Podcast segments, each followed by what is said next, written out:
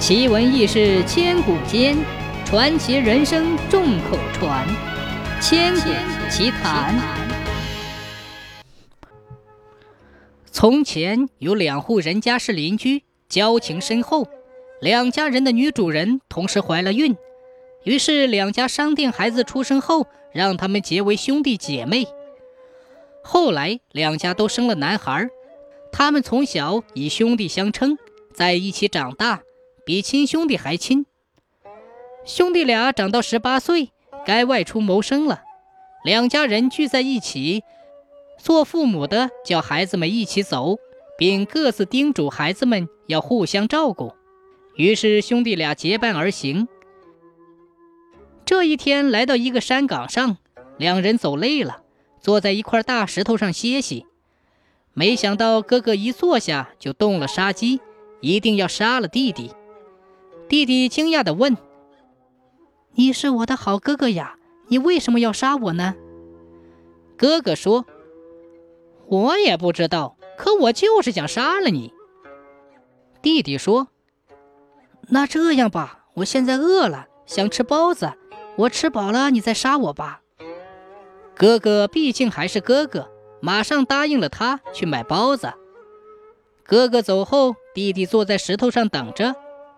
这时，一位白胡子老人出现在他们面前，对他说：“嗯，你知道你哥哥为什么要杀你吗？”“啊，不知道。”“你翻开这块大石头看看。”弟弟很费力地把大石头推开，只见石头下压着一个麻布包，由于年代久远，已经腐烂。老人说。十八年前，你曾因为寻仇到这里来杀死你的哥哥，把凶器就藏在这里。嗯，你怎么知道？我是这里的土地，不愿再看到你们兄弟相残，才来告诉你们。弟弟赶紧打开麻布包，只见一把锈迹斑斑的刀，上面的血迹仍然依稀可见。弟弟抬头再找那位老人。老人已经不见了。弟弟拿着麻布包，心情沉重。